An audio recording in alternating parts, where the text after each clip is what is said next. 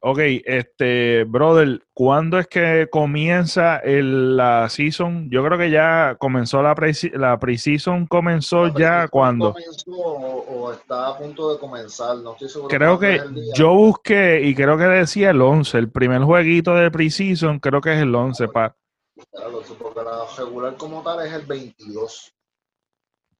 Eh, y esto es algo bien extraño de que como terminó la NBA terminó cuando normalmente comienza en octubre, que no hay mucho espacio de...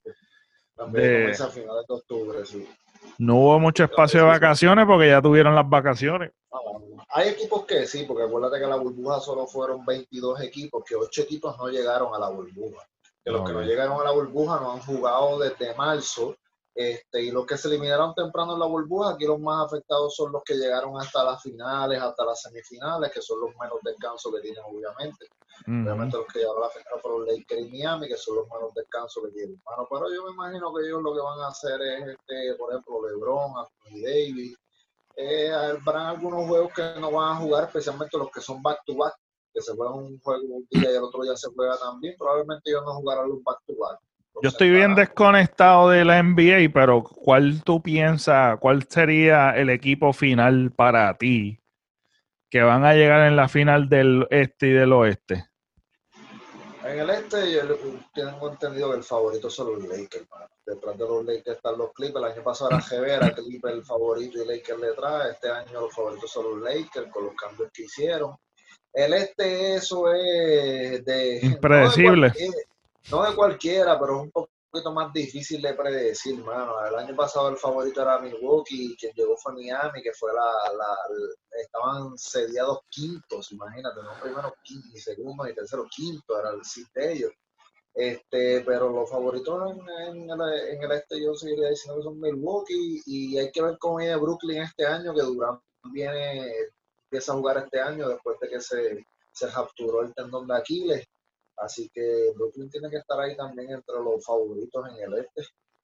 Pues, este, yo, mano, yo llevo tiempo sin, sin, este, estar bien conectado con la NBA, pero me he sentado a ver dos o tres manos y los cambios son significativos. Yo no sé si he tenido esta conversación en el podcast, eh, tal vez fuera del podcast lo he tenido, este, pero hay tantos cambios, mano. Y yo vi recientemente una foto que salía para el 2010, una foto icónica de Dwayne Wade y LeBron James en los Miami Heats. Y yo, wow, mano, ha pasado 10 años de algo tan, de algo que está bien fresco en mi mente, mano, porque yo digo, wow, mano, en verdad. 36 años ahora. Diantre. Y... Nosotros estábamos, si no me equivoco, estábamos en, high, en 11 o en 12 cuando LeBron entró a la NBA, era 2003, fue. Yo creo que estábamos en 11, mano. Mira para allá, mano. Te digo que este y te y se ve, se ve todavía joven. O sea, tiene 36 años pero se ve que le queda años, mano. Se, ve que le queda más años en la NBA.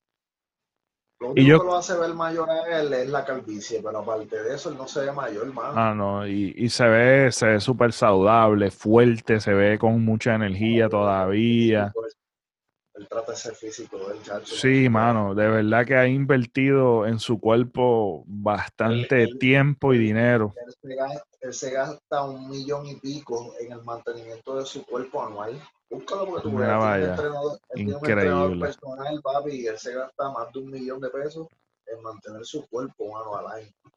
Y eso, y esos, los frutos de, de su desempeño en, en, la cancha se notan, mano, cuando tú ves. mayores. Sí, no, y eso es, y eso es la, eso es el mal de los jugadores, mano, las lesiones, hay muchas estrellas que no son tan reconocidas por una lesión, porque la carrera se, se derrumbó en una lesión, mano, y ya... El Penny Hardaway. Penny Hardaway, que era un caballo bien duro, mano. Era otro caballo, mano. Son cosas que tú dices, que tú dices, mano, de verdad que hizo buena su inversión y yo creo que de las personas que va a ser un, unos récords eh, increíbles, LeBron James, y es por el tiempo de juego, dos años de juego que ha estado, y porque ya no es así de fácil de, de la high school entrar al NBA ya no, no se puede, no se permite. Tiene que estar por lo menos creo que un año en la universidad. En, colegial sí o, fuera. Hay unos que han optado por irse entonces a jugar Europa un año y entonces vuelven. Y después vuelven. Y la carrera tan, tan... Tú sabes que él tuvo ese privilegio de salir de la high school eh, siendo una estrella ya porque ya antes de, antes de ser, antes de entrar a la NBA ya era una estrella y ya se esperaba lo que se esperaba y, ha hecho unos números increíbles. Este, así que con esto dicho, me encantaría este, hacer como un tipo de, de jueguito en cuestión de, de cuál sería ¿cuál sería hasta la fecha? Estábamos hablando de, todos los jugadores que han habido en la NBA. ¿Cuál sería tu cuadro perfecto este, para, un, para un equipo, para un equipo tuyo? Que tú armes un equipo, ¿cuál sería tu point guard? Tu point guard de todos los tiempos. ¿Cuál tú escogerías? En tu opinión. Es que si tuvieran que escoger un point guard, yo tengo mi point guard de todos los tiempos, que es Gary Payton.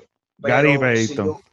pero si yo voy a hacer un equipo de si, si yo no, no, no, no, pero en cuestión de tu opinión, de tu opinión de los mejores de todos los tiempos. Yo escogería, por ejemplo, para hacer mi equipo, yo escogería dos Gares, no necesariamente. No, no, uno, no, no, uno, papi, uno, tienes que coger uno. No, pero yo, son dos Gares, dos forward y un centro, ¿me entiendes? Sí, yo sé, pero vamos a... Yo no eh, si yo voy a coger un equipo, créeme, en mi equipo, si yo cojo el mejor equipo que yo pueda ensamblar, yo no, en mi equipo no va a haber un point guard, van a Ah, claro, claro, claro. Pero, pero para efectos de, la discusión que quiero llevar contigo, mm. eh, coge solamente un, este, un point guard. No cojas dos. Coge un point guard de todos los tiempos es que yo no te estoy diciendo, no me estás entendiendo. Yo no voy a escoger dos point guards. Yo voy a ah, escoger dos gares. Dos gares. Dos gares, dos forward. O por ejemplo, pueden ser dos shooting guard, pueden ser dos point guard, como pueden ser dos power forward, como pueden ser dos small forward. Eso es lo que te estoy explicando. Que si yo voy a hacer el equipo, como que yo crea el mejor equipo ensamblado, pues yo no, no necesariamente voy a escoger un point guard. Por ejemplo, para que baje la bola, yo voy a escoger a Kobe para que baje la bola. Ok. Para que baje la bola, yo voy a Kobe. A Kobe. Ese sería tu número uno. Número uno. Ok. Yo, en cuestión de mi point guard favorito, este, yo escogería, este, estoy entre Bob Cousy y Jason Kidd, pero me voy con Jason Kidd. Me encanta, me encanta Jason Kidd. Este, eh, ese sería mi número uno. Eh, ¿Y cuál sería tu número dos? Mi otro gal va a ser Jordan. Jordan. Ah, diablo, no puedo escoger. Yo quería Jordan. Pero tenemos que escogerlo ese es tu equipo y mi equipo, no es que vamos a jugar. no, yo sé, yo sé, pero no quiero repetirlo, no quiero repetirlo, no quiero repetirlo. El equipo que tú ensamblarías contra el equipo que yo ensamblaría como sí. los, consideramos que son los mejores equipos. No es que sí. van a jugar en contra, huevón. Yo escogería a Michael Jordan, pero quiero coger uno diferente ya que tú escogiste a Jordan. No sé, yo sé que no es para tu, tu, tu contra, pero cogiendo otro es que no, mano, es que yo en verdad escogería a Jordan, cogería a Jordan. Él es, indiscutiblemente mi número dos de todos los tiempos, mano, de verdad. Este, no, sí, sí, pero quería hacerlo así, con los jueguitos míos en mi mente. Este, nosotros no concordamos solo en ese, es inevitable no concordar. sí.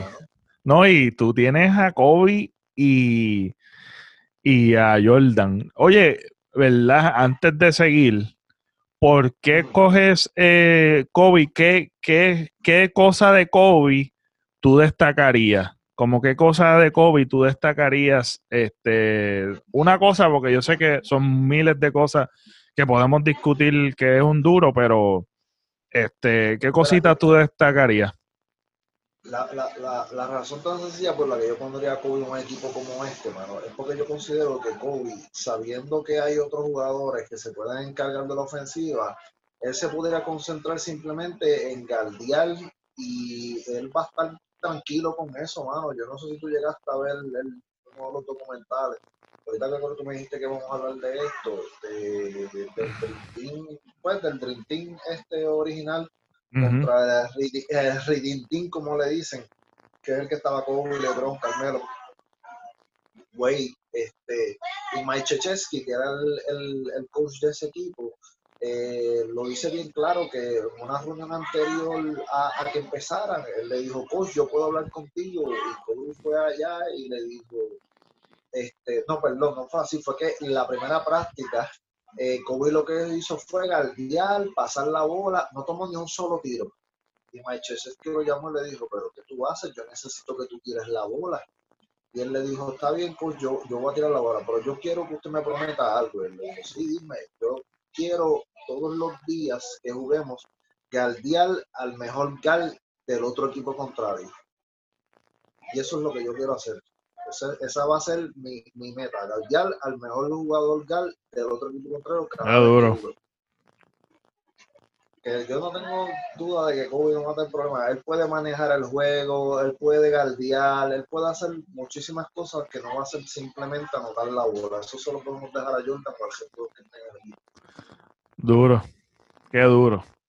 Este, yo escojo Jason Kidd eh, porque, hermano, me encantan los fast break y los, y, los, y los pases de él, hermano. Es una de las cosas que a mí me encanta. El tipo muy rápido y los pases de él son cabrones, hermano. A mí me encanta Jason Kidd. Y sí, exacto, pero me, me encanta, me encanta. Entonces, escojo Jordan. Y de las cosas que a mí me encanta, me encanta, me encanta de Jordan, que yo puedo decir, además de tantas cosas que podemos decir de Jordan, que es un fenómeno.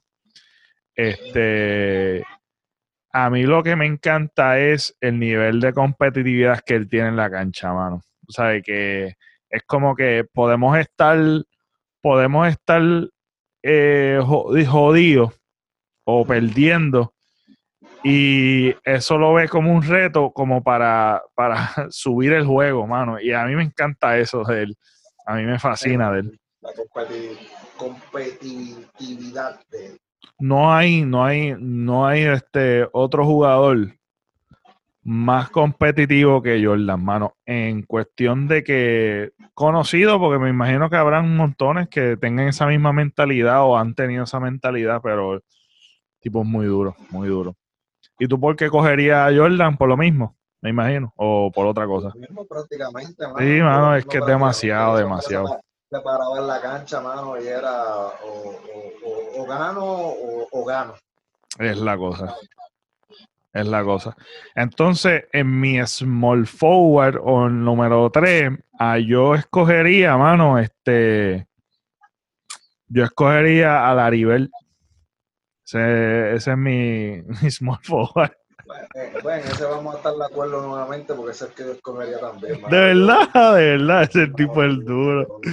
Ah, tú sabes. el favorito de todos los tiempos. LeBron tiene sus números, LeBron tiene sus cosas, pero Laribel, yo, ese hombre era antes de que, de que de Jordan y eso, la Rivel era la cosa, mano, para mí, ¿verdad? Para mí. Sí. La, forma en que ese hombre no simplemente este, metía la bola, sino eh, él también podía mover el juego, los pases que hacía. Los pases, cabrón, eso está bien duro. Él te decía, te voy, mírame como te meto la bola en la cara, te voy a, la voy a tirar ahora mismo y así mismo la tiraba y, no y es y, tiene, tiene una competitividad y tiene una disciplina al, a la hora de jugar que a mí me encanta también, es como fajón.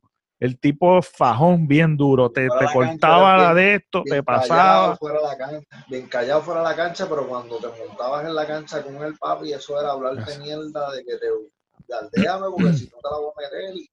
Sí. Y tú sabes, una de las cosas que quiero destacar, y es inevitable destacar, además de muchas de las cosas que hemos hablado, mano, a mí me encanta tanto, mano, cómo él tira. El tiro es extraño, pero me fa yo estoy enamorado del es tiro. Como tipo pesita, como que la saca de encima sí, del hombro, como tipo pesita. Del hombro, ahí, era, era, era. ¡Zay! El duro, yo, y, y yo veía una y otra vez el.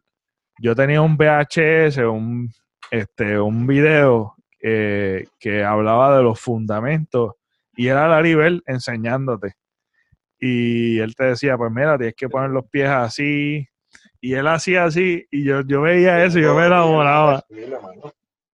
El tipo estaba bien duro. El tipo tiene un juego de piernas terrible, el tipo se te boteaba como te tiraba de tres manos, tenía una visión de cancha Sí. terrible, porque tiene una visión de cancha terrible, eso no pasa cabrón, hermano. Ah, una cosa, ese fue otro que, que se lesionó también al final, que si hubiera seguido por ahí para abajo, este, me gustaría saber, y yo creo que nosotros lo hablamos fuera de, de podcast, pero para propósitos de que ya estamos hablando de Laribel, inevitablemente una de las discusiones de ese tiempo, Laribel versus Magic Johnson. Era Eh, la cara de la NBA en los 80. Sí, y este, y hay una explicación, cuestión racial, hay una explicación de, de la explosión que hubo en la NBA contra este dúo, etcétera.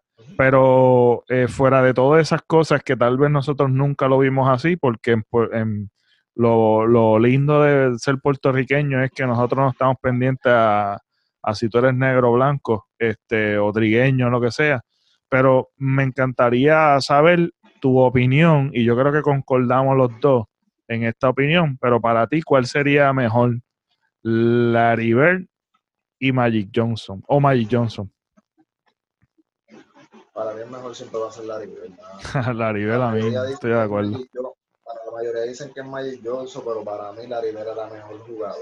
verdad que sí. Yo Sí, de Larry verdad Bird. nunca fui Me fanático, encanta. nunca fui fanático de Magic Johnson. No tengo problema con él ni con su juego tampoco, pero nunca fui fanático de Magic Johnson. A mí el juego que me llamaba la atención era el juego de Larry Bird, mano. Sí, Laribel, Laribel. Mano, Laribel. Bueno, yo no puedo decir que yo no soy fan de, de, Ma- de, de Magic Johnson porque sí, me encanta Magic Johnson y más y especialmente especialmente los pases, eh, los fancy del juego que él trajo en la NBA, pero me encanta Magic, eh, me encanta Magic Johnson, pero por alguna razón me inclino mucho más por el juego de de Laribel, de Laribel.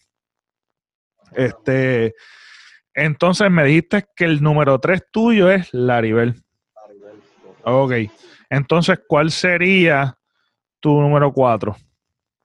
El número 4 sería, para el que me conoce, obviamente, Kevin Garnett.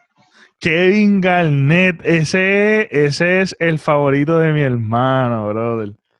KG, The Big Ticket. The Big Ticket.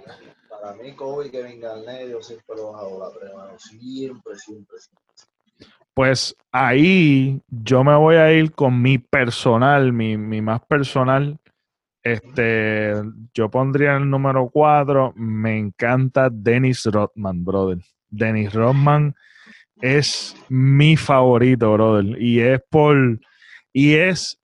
En realidad siempre me gustó o me gustó o me comenzó a gustar Dennis Rodman más en cuando él se puso como a romper todos estos estereotipos y todo. Eh, en verdad, yo lo veo como una figura que todo el mundo está caminando por un lado y él camina por el otro y se ve que es distinto. Y más en esa época que era bastante difícil ser así, ser tan único. Ahora todo el mundo es, lo más popular ahora es ser único, ponerte cualquier cosa en el pelo, pero en ese tiempo En ese tiempo no era así. ¿no? no era así. Y yo creo que una figura que, que particularmente me encantaba los rebotes, lo, la, la manera en que la manera en que él joseaba, porque era un joseador. Este, eso me encanta hermano. Cosas en la cancha que no salen en las estadísticas, más. ¿Y de KG? ¿Qué, qué te encanta de KG?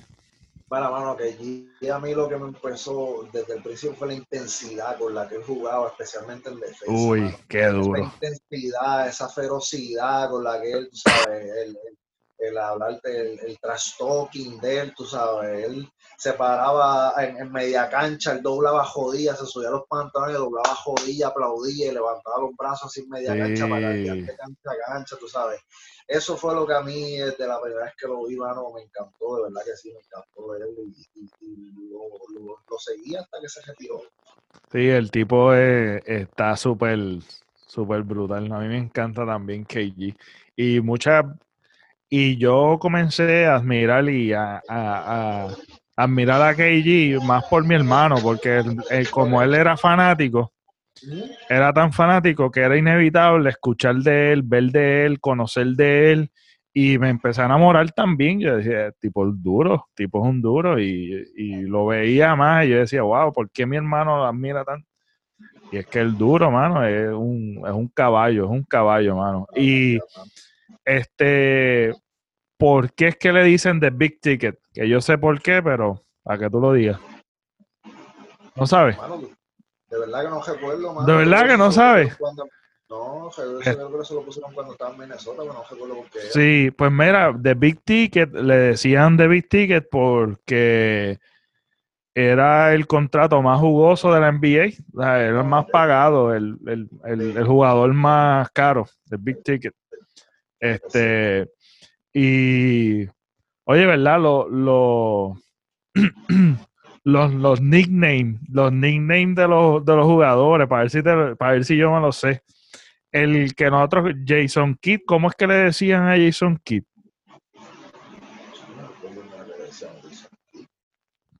Lo buscamos ahorita, lo buscamos ahorita. vamos, vamos a terminar el cuadro. Ok, el centro, el centro mío que yo escogería eh, indudablemente, Shaquille O'Neal. Ese tipo es el duro de los duros, papá. Esa era la muralla. La muralla, mano. Ese tipo está demasiado brutal. Cuando estaba en su prime, el tipo era un animal, una bestia. Pero, te digo, y yo personalmente me caía mal. Y yo nunca, mira, yo, yo lo empecé a pasar un poquito cuando llegó a los Lakers, porque como estaba con, Kobe, pues lo, tuve que masticar, tú sabes, porque no había break, tú sabes, pero es indiscutible que el tipo era ingardiable. Sí, man. El tipo era ingardiable.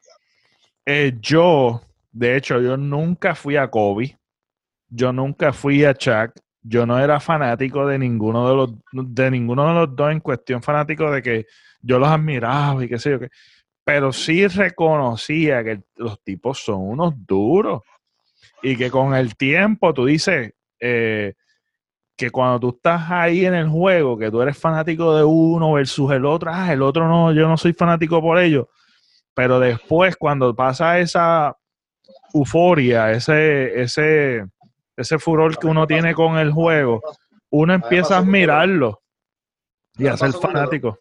Ajá. Yo era fanático de, de Kobe, era fanático de Garnett, pero a mí me pasó con LeBron al principio, todo el mundo con esta euforia, tú sabes, yo no, yo lo que quería era que perdiera, yo lo iba en contra, sí, Sí, sí, no, eso es normal. Me, da igual si gana o no gana, tú sabes, yo le tengo un cariño a, a los Lakers, porque Kobe jugó toda la vida ahí, tú sabes, le tengo un cariño a los Lakers. Sí, a la franquicia, a la franquicia de los Lakers, claro. Sí, exacto, ya, ya, ya obviamente yo no tengo ningún problema, de verdad, si pierde y si gana, de verdad, no, no, me afecta, de verdad, el tipo lo ha hecho, lo que ha hecho es increíble, de verdad que sí, el tipo es un animal, el tipo es un frente, no se le puede quitar nada de lo que ha logrado. Exacto. Pero para propósitos de, de récord, eh, no me da no me da este si gana o pierde, no me hace nada. Este, pero no me importa, tú sabes, me es indiferente y es porque aunque yo reconozco todas esas cosas, no soy fanático así como que, ah, diablo, quiero que gane. no soy fanático de él, ganó, pues, bien por él, perdió, pues, malo, de, malo por él, pues. Ya está, mano. Exacto. Antes sí, antes, ah, le voy en contra de Lebron, que yo no fuera fanático sí, del equipo sí. en contra de tampoco, pero simplemente que... Vale que pierda, vale que pierda. Ya, ya, ya, esos tiempos pasaron, mano.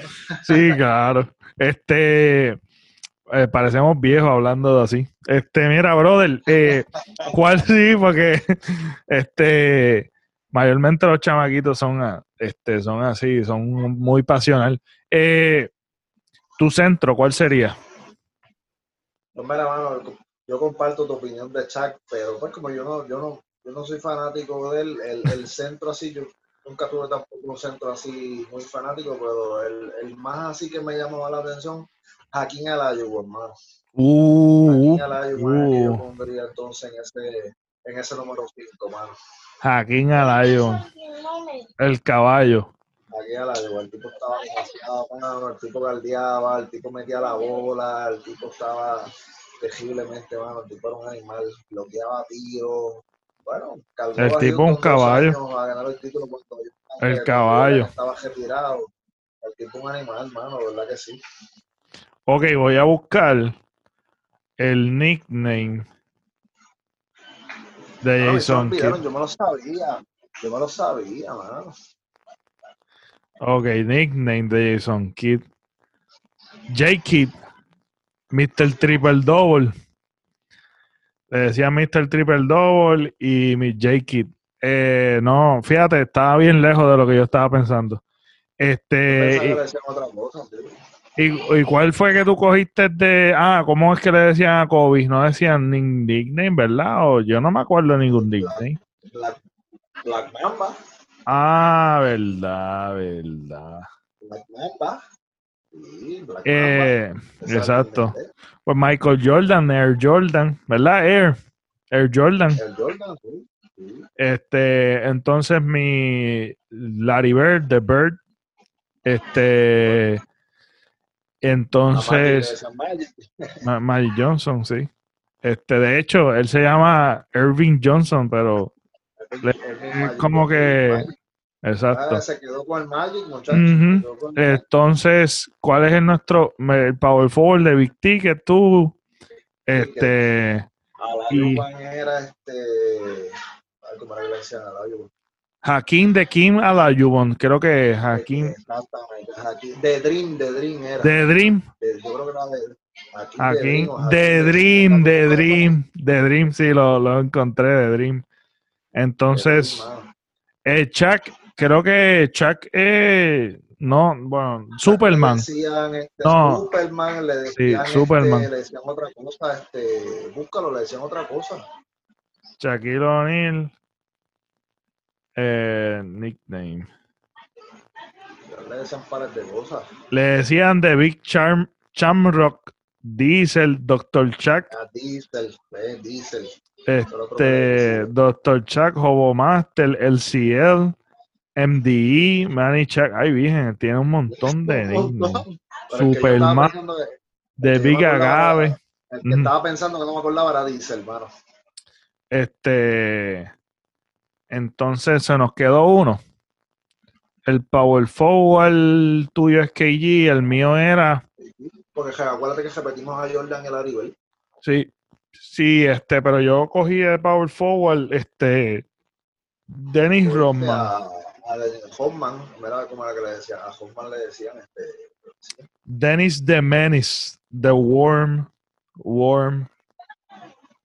Este, no sabía eso, no sabía eso. tal vez Eh. era al principio, acuérdate cuando estaba allá en Detroit. Sí, pues, ok, entonces, ese sería el cuadro personal de cada uno. El Dream Team de los 2000 de este siglo y del siglo pasado. ¿Estás de acuerdo? ¿Cambiarías alguno de, del Dream Team o harías uno nuevo del Dream Team de, de este siglo y del siglo pasado? Bueno, del siglo pasado solo cambiaría uno, que sería Crystal Leiner. Pondría, pondría a, a Isaiah Thomas. pero Isaiah Thomas, no sí. hubiera habido, La no química. habido este chemistry. La, La química, química. en el equipo, porque sinceramente no, casi nadie en el Dream Team se llevaba con él, ni Pippen, ni Jordan. Nadie, ni- nadie, ni nadie. Johnson. A ver, nadie se llevaba con él, Ujú. sabes. El tipo era una amenaza, sinceramente. Pero aparte de eso, no haría más ningún cambio. En el de ahora, en el de los 2000, sí haría dos o tres cambios porque en el de los 2000 lo, había que era especialista en defensa, Michael Red, que era especialista en tres puntos. Este, hay unos cambios ahí, tú sabes, pero aparte de eso, no, el cuadro regular estaba bastante bien, lo que era Jason Kidd, Kobe, este, Carmelo, LeBron, Wade, tú sabes, nada, eso es verdad que eso tenían también un, centro este regular que era Bacalao. Pero, para esos tiempos, para esos tiempos era un animal la NBA, pero en verdad para esos tiempos no había así otros centros así que dominaran la, la liga. Como, como Shaquille. Pero fíjate, no Shaquille no estuvo entre ninguno de esos dos Dream Team. No, no, porque cuando el Dream Team, Shaquille, yo creo que Shaquille todavía está en la universidad o había empezado hacía poco en la, en, la NBA, una cosa así, eso fue en 92. Shaquille yo creo que empezó por ahí 92, 93, fue que Shaquille empezó en la NBA. Este, pero que no estuvo tampoco el de, de los 2000, el de este siglo. No, yo entiendo que él estuvo en unos entremedios ahí que fueron antes de eso, que estaba Garnet también, estuvo Garnet, tuvo Vince Carter. Sí. Este... A, finales de los 90, a principios de los 2000. Pues tú sabes que una de las cosas que, yo... No, dime. Sé que estamos hablando del civil, que fue de los 2000. El 2000 hubieron también varios diferentes equipos. Yo no estoy hablando sí. de que estuvo No, claro. Estuvo Carmelo, pero un equipo donde estaba Vin Baker, estaba Duncan, estaba Garnet. Duncan es otro caballo, mano. Sí, mano, sí. Duncan es otro caballo. Y había otros equipos ahí entre medio también que eran buenos, mano. Y yo creo que eso, ahí fue cuando se retiró este Duncan y este equipito, como que el, equipo de fundamento, eh, que fue San Antonio, yo creo que fue ahí cuando, cuando se, acabaron los rastros de lo que fue un, un, equipo de, de, antes. Porque ya ahora como que no existe equipos así tan como que juegan con fundamento no, la NBA ha cambiado un montón, mano. Ya el estilo Muchísimo. Bien diferente, bien diferente Muchísimo. Pues, también el, el, Dream Team contra el de los 2000 sería, los estilos de juego son diferentes. Bien diferente. Todavía se jugaba con hombres grandes, para estos tiempos ahora se cierran los juegos con cuadros pequeños que cogen más rápido, que tiran más la bola de tres. Sí, el juego es más rápido, claro. El estilo de juego es totalmente diferente. La NBA de ahora se parece más al juego europeo, mano. Sí, este, yo creo que este, una de la, uno de los jugadores underrated, eh, y es porque tal vez las expectativas tenían, las tenían muy altas, este, de que el Carmelo Anthony, mano, de Melo. Este, en ese equipo era un animal, pero un animal en ese equipo de, él quedó líder en anotaciones en ese equipo de, de, de Dream Team, mano. Era un animal. Sí, el tipo es un caballito, mano. Carmelo nunca fue gran galdeador, nunca fue gran defensor, pero Carmelo llegó un momento cuando él estaba en Denver y cuando los primeros años en Nueva York, el tipo era ingaldeable, porque el tipo te metía la yompa como que el tipo te posteaba, el tipo cogía los small forward de la liga y los posteaba y los hacía cantos, mano. Sí, mano. Y, y yo creo que, que, de todos los tiempos el mejor Dream Team va a seguir y sigue, seguirá siendo el de el del 9-2, mano. Ese es el mejor Dream Team de todos los tiempos, obligado, mano. Obligado, obligado.